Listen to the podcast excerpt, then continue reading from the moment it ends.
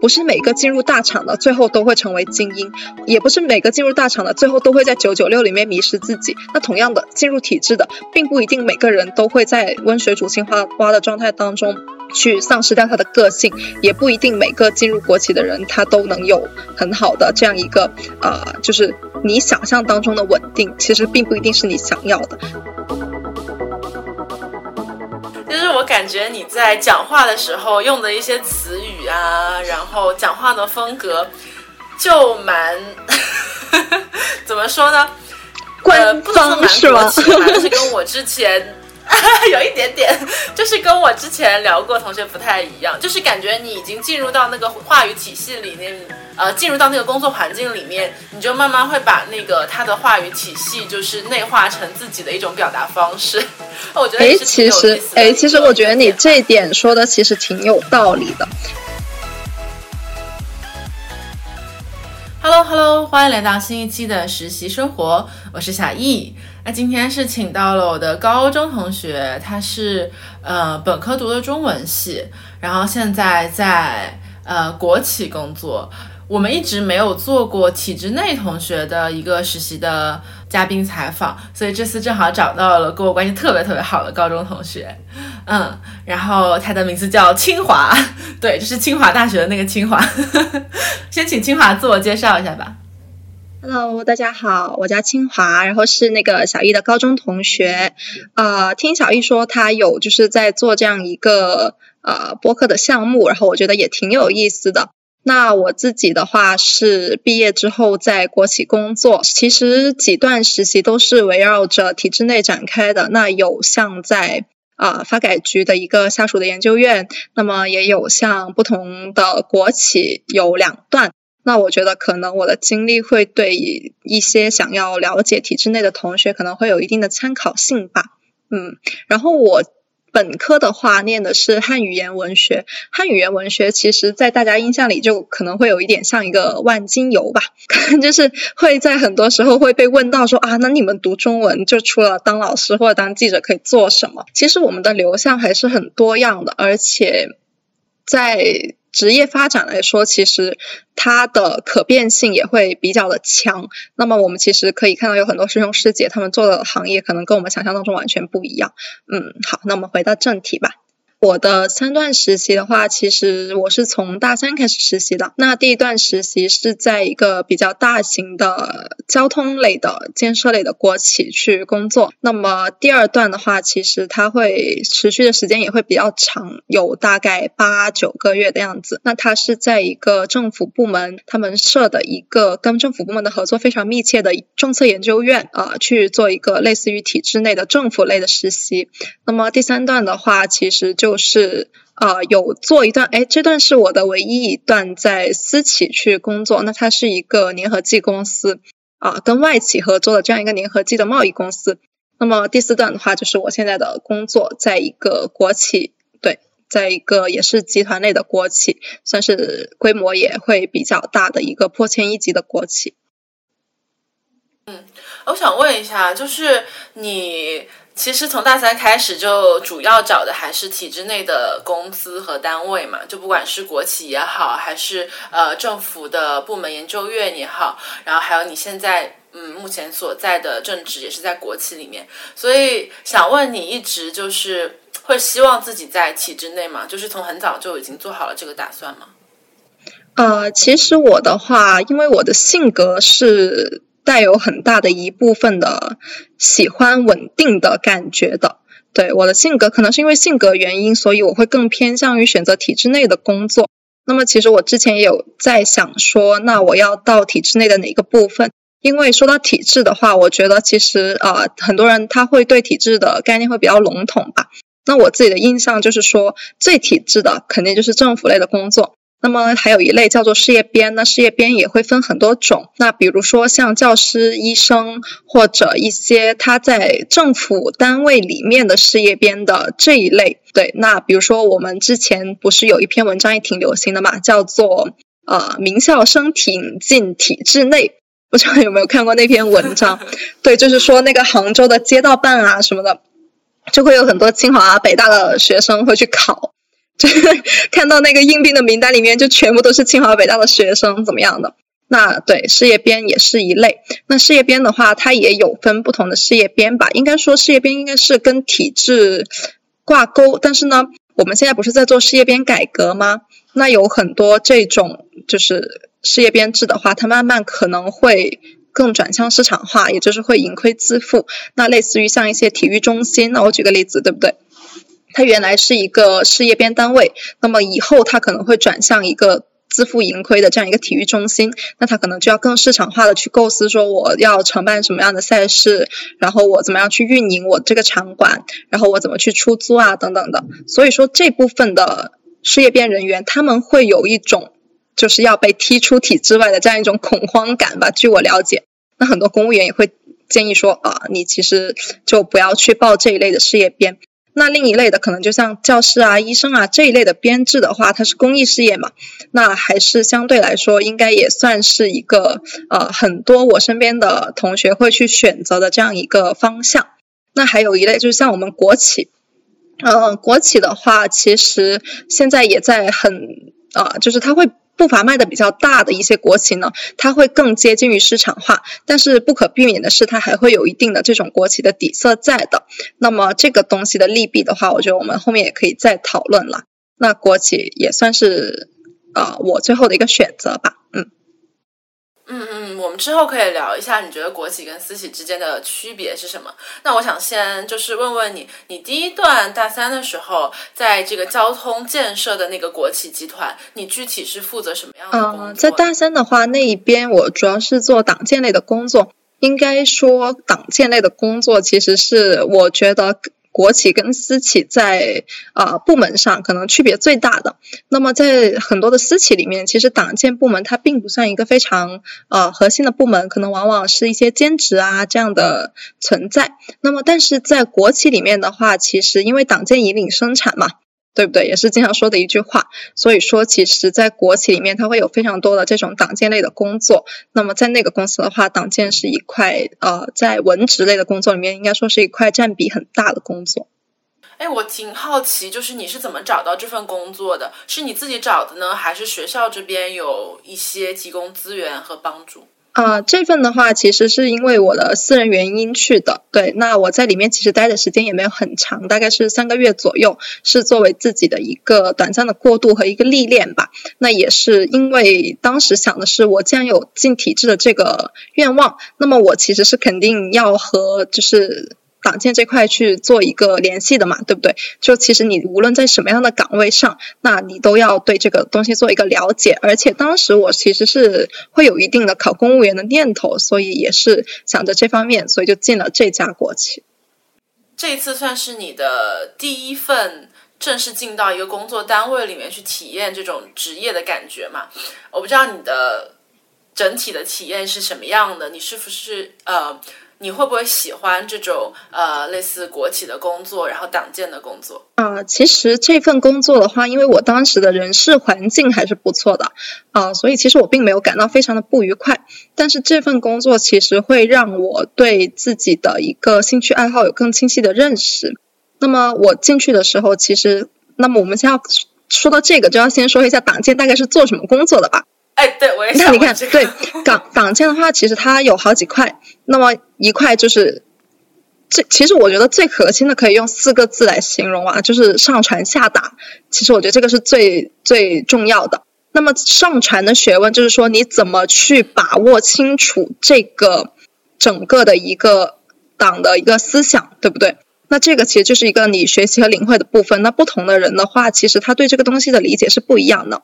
那有很多人，他的理解会非常的机械化，但是我自己是觉得，如果你有认认真真的把它当成一一门你的事业去做的话，其实党的很多思想，我觉得还是有可学习的部分的。那上传这部分，其实我觉得，呃，主要的还是要跟实践要有所联系吧。呃，那下达的这部分其实学问就更大。下达，因为它有很多很多不同的手段，对不对？比如说我们要写材料，比如说我们要组织一些像呃党建、团建这样一些活动，也就是说呃我们人员去开一些宣讲会啊，呃去开一些思想活动啊，去开一些组织谈心啊等等的这样的活动。那还有一些就是物质形式上的，比如说我们要设计好这个党建文化的一个外线的形式。你在这个就是当时我们的企业是有一个园区的，里面大概是有四五百名员工。那么你怎么通过这个物质符号的形式，去把你们这个企业的核心价值观跟党的东西所联系起来，然后外线为一个物质符号？那么比如去做一些宣讲栏，比如做一些职工之屋这样的。呃，这样的东西，对。那其实我觉得这种工作，你怎么说呢？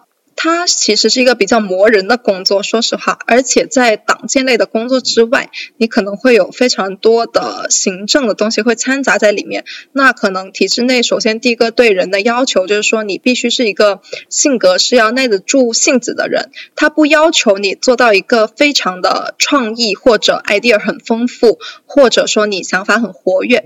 其实它的基础一定是你要先耐得住性子啊，去看一些。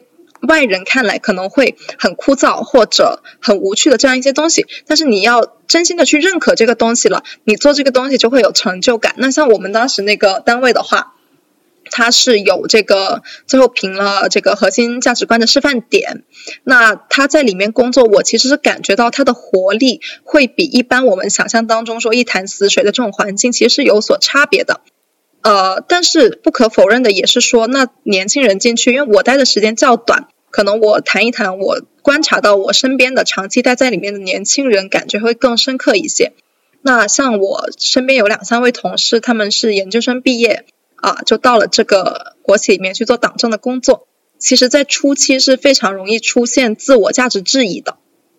就是会觉得说，呃，我每天做重复类的工作，或者我做这种思想宣传的工作，它会有一点脱离地气，它也会有一点让你觉得，其实好像你的所学所思，啊，你的在大学里面这种独立的精神、自由的思想，并没有得到一个很好的发展的平台，而是说我为什么像一个机械化机器的工作？但我认为，其实无论在什么样的企业里面，即使你到了一个互联网公司，或者你到了一个非常啊，就是我们认为的互联网行业啊，或者快销行业啊，或者公关行业啊，但是其实耐得住性子，我觉得在任何地方都是有它的作用的。只是可能在党建类工作里面，你的沉静，你的这种坐得住冷板凳更更为重要吧。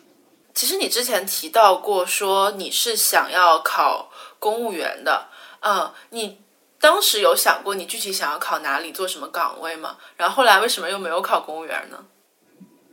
嗯，因为其实我觉得在家乡做一个公务员，当时觉得也是不错的选择，也会有一定的受到家人的这个影响。那所以我第二份的真正的这个工作就是实习，也算是一个工作经历吧，也比较的长。那么就是在我家的城市，然后在一个政策研究院里边去。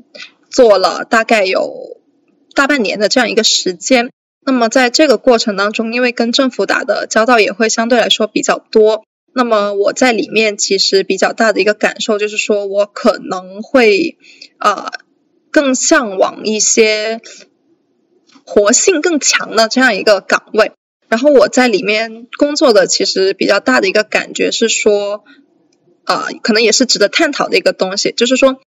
政府的这种垂直化的体系里面是适合什么样的人或者什么样的想法去工作？在垂直化的体系里面，其实你人的这种，他对你的一个服从性的要求肯定是会比较的强，对。而且，其实我觉得，在我们传统的很多现在的人的观念里面，大家都可能会有一定的想法，说哦，我要不要去做一个公务员？那么做公务员，其实我觉得要想明白自己想去做公务员的一个初心是什么，就是你的一个动机是什么？你是想获得一份稳定的工作，你想要的是稳定、薪酬相对来说还 OK 这样一个工作，还是说你想在这个岗位上有所提升？其实这个东西是决定了你去在公务员岗位上发挥出。不同的作用，以及你自己的职业体验是否愉快的一个很重要的事情吧。嗯嗯嗯。所以你最后是在校招的时候，还是选择了呃去参加国企的校招？嗯，对。因为我们之前嗯采访过的同学嘉宾，可能他们更多的体验是呃私企的这样一个校招的呃氛围啊、面试和笔试的流程啊等等。我还挺好奇的，就是从这个国企的角度上来看，他们的笔试、面试跟私企有什么比较大的不同吗？然后他们主要考察你的点会有不同。呃，这个的话，其实我觉得。不同应该说还是挺大的，因为其实我也有了解过一些私企他们的大概一个招聘的感觉是什么样的。那像国企的话，它的那种，我自己感觉啊，其实国企它对人的要求可能跟私企会在根本点上有所不同。也就是说，一方面他也希望有新鲜血液会进来，也就是说他也不是会要一个非常的僵化的思维的人，但是呢，他可能更看重人才的哪些点呢？因为我们知道国企其实你的上升通道啊。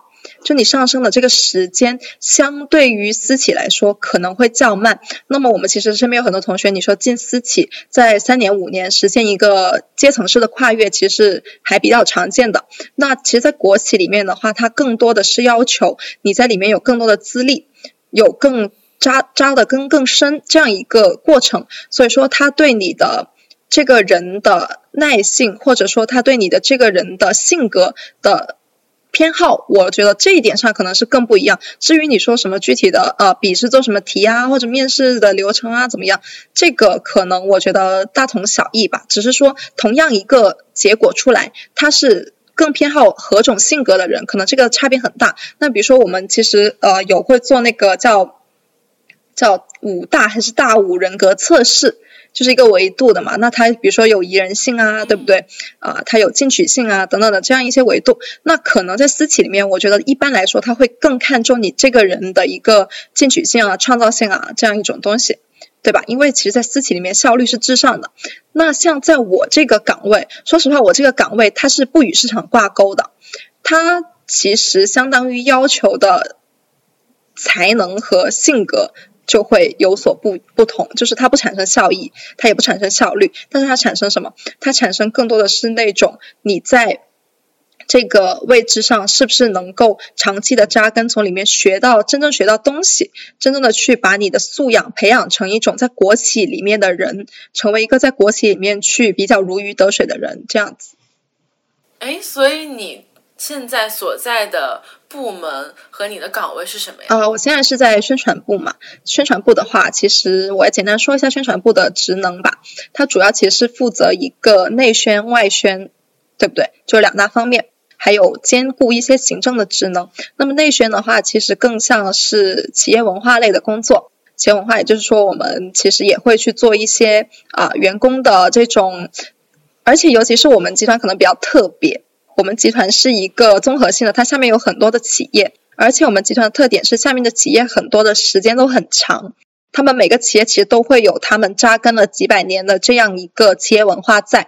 我们做的事情可能更多的是说，怎么让你这个整个集团的企业文化和你下属每个企业的企业文化去做一个结合，去做一个宣传。然后去让这个国企的员工更稳固的在他的岗位上，那么使他产生向心力。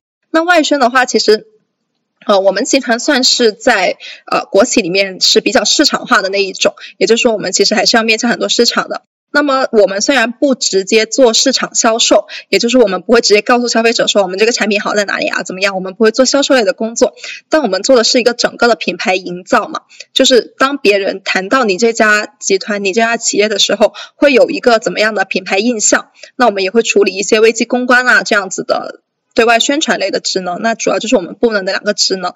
那我现在其实工作时间也不长，所以也是在一个学习和摸索的过程当中。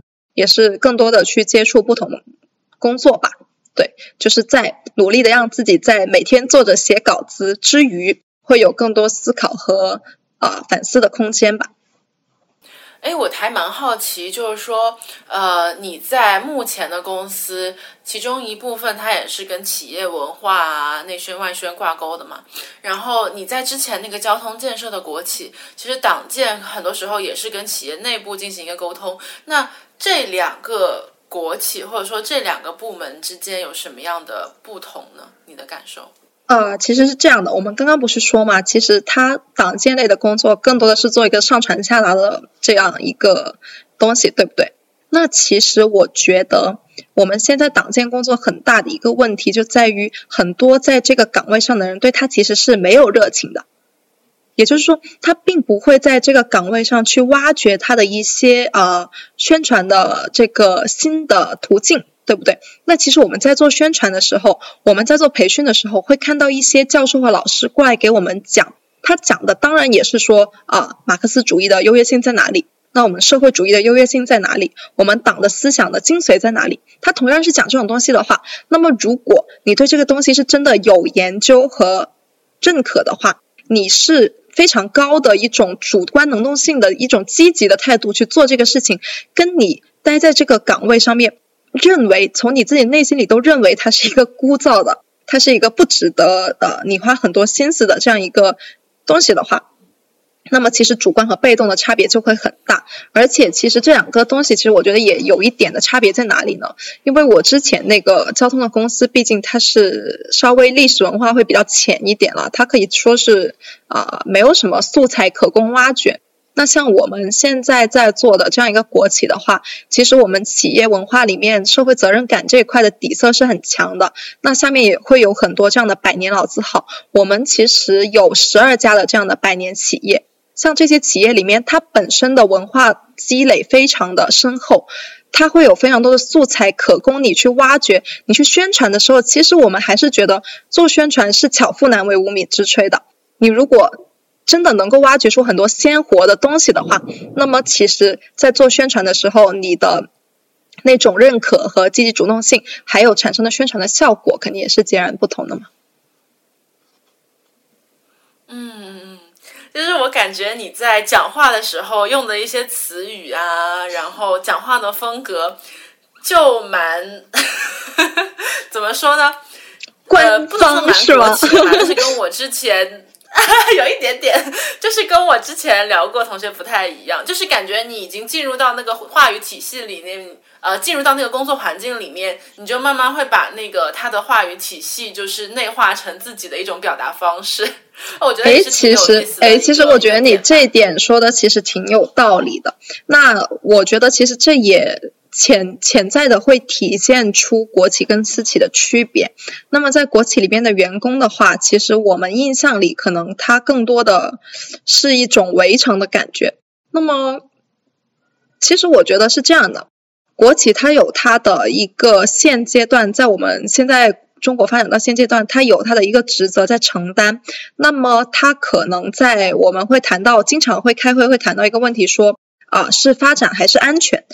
对不对？那对私企来讲的话，它是市场上活力主体更高的主体，这个是毋庸置疑的。但是对国企来说，其实我觉得会有很多的更审慎的地方在。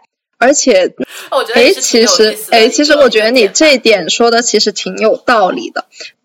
而且它本身来说，你说国企它的意义在哪里？它在社会上发挥的作用在哪里？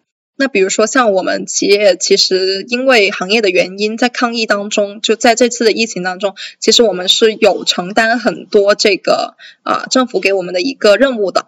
其实，在这种情况下，会产生很多你给市场主体来说，它其实是跟利益稍微有一点这个相悖吧，我可以这么说。那可能你给私企来说，它没有这个那么高的这种响应的内动力在。可以这么说吗？因为私企的话，毕竟它第一要义是要在市场上活下来。那比如说那个日本的那个商人，对吧？松下幸之助吧，好像是他说的，说那你一个不产生利润的企业是不值得存在的。我觉得他说的其实很对。作为企业来说，它一定要追求利润，但是作为国企来说，它毕竟有这个国资的底色在。那在很多情况下，即使你这个。行为或者你这个企业的决策，它是要考虑到更多的你承担社会责任的这样一个东西在，所以你一定要保证安全，你一定要保证审慎，你要保证这个国有资本它的一个做大做强，可能一定程度上，在机遇来临的时候，这个东西会使得你的步伐迈的没有私企快，也就是说你可能没有那么大的这种就是挑战或者冒险的这样一个这样一个东西，去让你做出这个决策。但是另一个方面来说，我觉得它也有它的作用在。嗯嗯嗯，其实你刚刚也提到说，我们对于国企啊或者体制内的呃单位会有一些刻板印象在的，就比如说。因为在体制内，如果你不犯大错的话，基本上你还是会有编制在的。呃，大家不会担心被辞退，有一天露宿街头，就是没有没有收入来源的情况。呃，所以说，嗯，有的人会觉得，那我是不是到了国企，我混混日子就好了？以及有些人觉得，好像国企的工作是那种一眼我都能望到头，我大概知道，呃，我四十岁、五十岁之后，我一直留在国企。呃，我的天花板大概是什么样？对于这些刻板印象，呃，你觉得他们说是对的吗？然后你是怎么看待的呢？这个东西的话，其实我觉得，首先这个印象也不能说它完全的是一个刻板印象，因为从职业流动性的角度来说，确实国企员工的职业流动性会相对的，呃，会更稳定，对不对？是一定会有这样的色彩在的。但是我们换个角度来说，有一些国企里面，你说他辞职离开的情况有没有呢？他肯定也是会有的，并不是说每个进入国企的人都会啊，在这个岗位上一眼望不到头啊，或者他就长期停留在那个位置上。那么我们再说留在那个位置上的人，他是一个什么样的情况呢？其实我觉得这个东西要看你的一个。你的一个职业的需求，有的人的职业需求是我不停的去挑战不同的平台，然后我不停的走向不同的工作岗位啊，去开拓我自己，或者说去尝试我没有做过的事情。我不希望在我的安全区停留过久，对吧？但是也有的人会认为说，我并不一定要通过不停的跳动，或者说不停的。转换才能实现我的一个价值。我认为我在这个工作上面去深挖，或者说我在这个工作当中去不停的提升自己，然后去做一个职业的晋升。其实国企的晋升也并没有我们想象当中的说那么的啊，就是固定化。那它也会有很多的相应的，比如说你集团内部的调动，比如说它会有。跟外单位的一个借调，其实这个是很常见的，跟外单位的借调，对不对？所以说，其实呃，还是看你个人的性格会更倾向于哪一种吧。而且，其实呃，我认为职业其实并不是人生的全部，对不对？那你在做职业选择，其实也是跟你的人生所挂钩的。像我觉得我自己思考，现在为什么会有一部分，我们不说很多嘛。会有一部分的人会选择，呃，可能像一些街道办啊，或者一些呃这种跟同年龄段的进入热门行业的人来说，薪资较低的这样一个呃体制内的工作，他也会选择去呢，是因为我觉得跟其实社会大背景也是有一定的关系的。其实其实会有一定关系，就是说，当你这个社会是一个。怎么说呢？这个事儿也不太好说吧。每个时代都会有它的新事物产生，或者有它的一个怎么样。但是可能我认为，在当下来说，对于一个安定的追求，可能会导致很多年轻人会选择说，我要挺进体制内。比如说，像我们就最切实的来讲说，你希不希望你三十五岁的时候面临中年危机？你希不希望你在？二十五岁的时候进入这种九九六或者零零七这样的一个工作氛围里面，那其实你在职业上获得披荆斩棘的同时，你的生活或者你的其他的诉求会不会导致在我们进入？其实我不知道你看过一篇文章没有，就是很多这个他把互联网其实也比作六十年代的国企，就是里面的人想出去，外面的人想进来。我们对对对，我之前看到这篇文章就是说，呃。互联网行业或者大厂，它是一个离职率和求职率同样居高不下的一个地方。每年都会有非常多的毕业生想要去进入大厂，啊，然后以我拿到我们上小红书也看到嘛，很多那种就是呃，就博主什么的说我是如何斩获这个 A B C D 这个大厂或者会所怎么怎么样的这些呃。令人羡慕的 offer，对我们在谈到 offer 的时候，很多人羡慕大厂，但是我们也会发现，其实有很多人进入大厂之后，两到三年他会选择离开，其实也是有这样的。那比如说我们做很多，尤其是运营类的，对不对？这样一个需要你时时刻刻保持在头脑风暴，而且时时刻刻去需要你保持响应状态的这样一个工作的话，那其实是什么东西所导致的呢？我觉得，呃，也值得思考。还有一个就是薪资问题，我觉得这个是所有实习生都会关注的。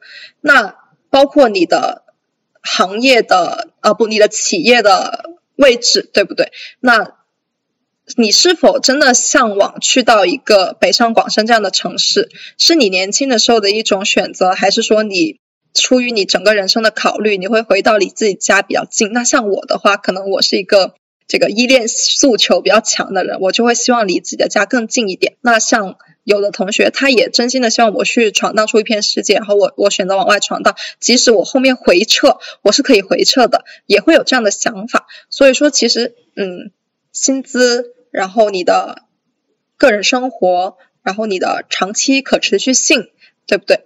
种种因素，我觉得是可能会是你要考虑的，在选择自己职业的时候考虑一个东西吧。哎，我其实特别同意你之前讲的那些观点，然后你也提到说，呃，有些人也在也在自己职业最初的时候是要去思考说，哎，我进入一个互联网会不会真的面临九九六零零七等等的工作状态？嗯，有些人会说国企非常闲嘛。但是我看到，其实你平时也会有一些加班的任务，所以我还蛮好奇，就是说体制内有可能也需要九九六吗？以及你平时日常的工作节奏大概是什么样子的？呃，这个要看部门，因为同样的话，我可以告诉你，我的工作其实是。呃，相对节奏比较快的，我们也 其实类似于也会有那种战时状态的情况。但是，那像我有的朋友，他在另一另一个国企，当然也非常大型的一个国企，那他在里面可能做一些工会类的工作，那么他的工作可能相对来说就比较接近于大家想象当中的那种没有九九六的状态。所以还是要看部门。而且我其实并不认可一个观点，就是说你选择去体制内，你就是没有斗志，或者你就是怎么样。当然，选择去体制内的人，一般来说他都会有求稳的心态。那求稳是否就意味着我不奋斗，或者我放弃这个向上的途径呢？其实我我我是不认为这个东西是存在的。因为如果你的心态是积极的，你的工作是有意义的话，其实人在任何的岗位上，他都会有他学习到的一个成功的路径。成功的路径可能并不是唯一的。我觉得，嗯。其实从我自己个人来说，我觉得其实年轻人很多时候我们是要去想自己想要一个什么，但因为我们还年轻，我们想的东西不一定是对的。那么我们首先是要有一个犯错的勇气，也就是说，你去选择任何一条路，你那条路肯定都是会有成功的人的。我们说行行出状元嘛，对不对？那。你在自己的路上面，无论你选择了怎么样的一个路，在你做出选择那一步，最好的做法，我觉得其实就是在你的岗位上去成长、去进步、去呃，不要说你可能有的，我我认识身边有的同学，他可能是短期进去之后半年不到，然后他就会觉得这个地方不适合我，他就会下一个这样的判断。然后他就会说：“我离开这个地方。”其实像我个人，我去做选择之前，我花了三段实习的时间去体会啊国企这个东西和体制内这个东西。我觉得整体来说，我还是对他抱有一个啊较大的热情和学习的这个奋斗的愿望的。在这个上面，所以我并不会觉得自己其实在虚度光阴。那么我觉得，其实一个是不要害怕走错路，走了你就好好的在你这个路上面去学习和成长。那么到你真正需要因为一些，比如说我我举个例子啊，薪资或者平台或者你的个人成长等等的这样一个愿望再去离开的时候，你要带着满满的东西去离开。或者你在这个地方走一辈子的路，那你也不要说你就在这个地方我就安于现状。我觉得年轻人不安于现状是完全是对的，这个跟你选择的行业呢并不一定是挂钩，而且还有。还有的话，我其实是觉得，呃，对于很多这种焦虑是伴随年轻人很多的心理状态的。无论你是进入了体制，呃，外面的人可能觉得你很安稳，但是你会不会同时也有说我这个进步较慢的焦虑？肯定会有，对不对？那跟外面的这种发展的这么快的时代比比起来，我会不会被抛弃？但是也不代表说你这个进入了互联网的人，你会存在另一种焦虑。这个可能我觉得之前你接触到一些互联网的同学，他们会有比我更真切的体会。我觉得如何和自己的内心、和自己的焦虑、和自己的这种就是不成熟的状态去共处，也是年轻人要思考的一个问题吧。我们可以说，其实你进入了任何一个行业，和你进入了任何一个职业，你都是需要一段时间去提升和。进步的，我觉得不要给自己设太多的限制，说我在体制内怎么样，我在体制外怎么样。我最近这个把注意力都放在我最近所面临的一些焦躁上面，因为我觉得人现在情绪和焦虑的泥沼里面，对自己是一定不利的。对不对？你如果能把你自己调整到一个很好的状态，并且去积极的适应你身边的这种环境，无论是你新的人际的处理方式，你新的职业的成长要求，你新的任务和你新的挑战，以及你这个整个事业的一个从学生转换到一个社会上的人这样一个状态，只要你去积极的调试，我觉得积极才是一切东西的核心和重点，并不在于。其实真的并不在于说你去做了一个什么样的行业和职业，不是每个进入大厂的最后都会成为精英，也不是每个进入大厂的最后都会在九九六里面迷失自己。那同样的，进入体制的，并不一定每个人都会在温水煮青蛙蛙的状态当中去丧失掉他的个性，也不一定每个进入国企的人他都能有很好的这样一个啊，就是。你想象当中的稳定，其实并不一定是你想要的。但是当你做出选择的时候，一定要积极。我觉得这个是是可以说是我们啊对自己生活的一个要求。就年轻人吧，还是不要太被香鸡汤所影响嘛，对不对？而且我不知道你最近有没有看到那个呃，就是抹茶，就是 UP 主嘛，那个 B 站 UP 主那个事情，他是生活在四川大凉山嘛。大凉山其实，在二零二零年末才彻底脱贫的，是一个很贫困的地方。那么，其实我有觉得，我们企业是有它的一个价值在的一点是，其实我们企业是在扶贫这一块做的还挺不错的。我们有很积极的在做社会扶贫啊、消费扶贫啊这种啊，把它当成一个很重要的事业在做。那也会有这种全员去参与啊，这种发展当地的产业，然后我们全员都会替他做一个营销和带货啊，这样子。那可能我觉得，就我前段时间看到这个 UP 主的事情的时候，我就会觉得说，其实呃，中国还是有很多这种，那毕竟我们有十三亿人嘛，十四亿人嘛，对不对？会有很多这种地方是我们所目光所不能及的。那如果能有这样一个国企的群体，他在去承担一些这样的公益的责任的话，我觉得其实这个东西就会使我对我的企业产生很高的认同感，就是我会觉得国企在这个社会上是有它的价值和作用在的。那比如说像我之前去的交通类的国企，那也一样。那正常来说，我们修一条高速公路，其实它的盈利跟它的路段啊什么是很有关系的。你修在珠三角这种就是交通需求很大的地方，你的盈利肯定情况就会较好，对不对？那但是如果你不把路，你不把高速公路修到我们这个粤东西北的这样一个地方去的话，它这个地方就不通路嘛。那你这么大的投入，你不去做，其实那你不做我不做谁做呢？对不对？那有一些事情总有总有人去做的。那国外可能它有它的一个体制，会使他们的社会去解决这样的问题。那中国有它自己特色的一个体制，我觉得嗯，一切的存在都是合理的。嗯，那特别谢谢清华今天来做客实习生活，也是从国企的其中一个视角，呃，去切入讨论了一下我们对体制内工作的看法。嗯，那我们下期再见，拜拜。Bye.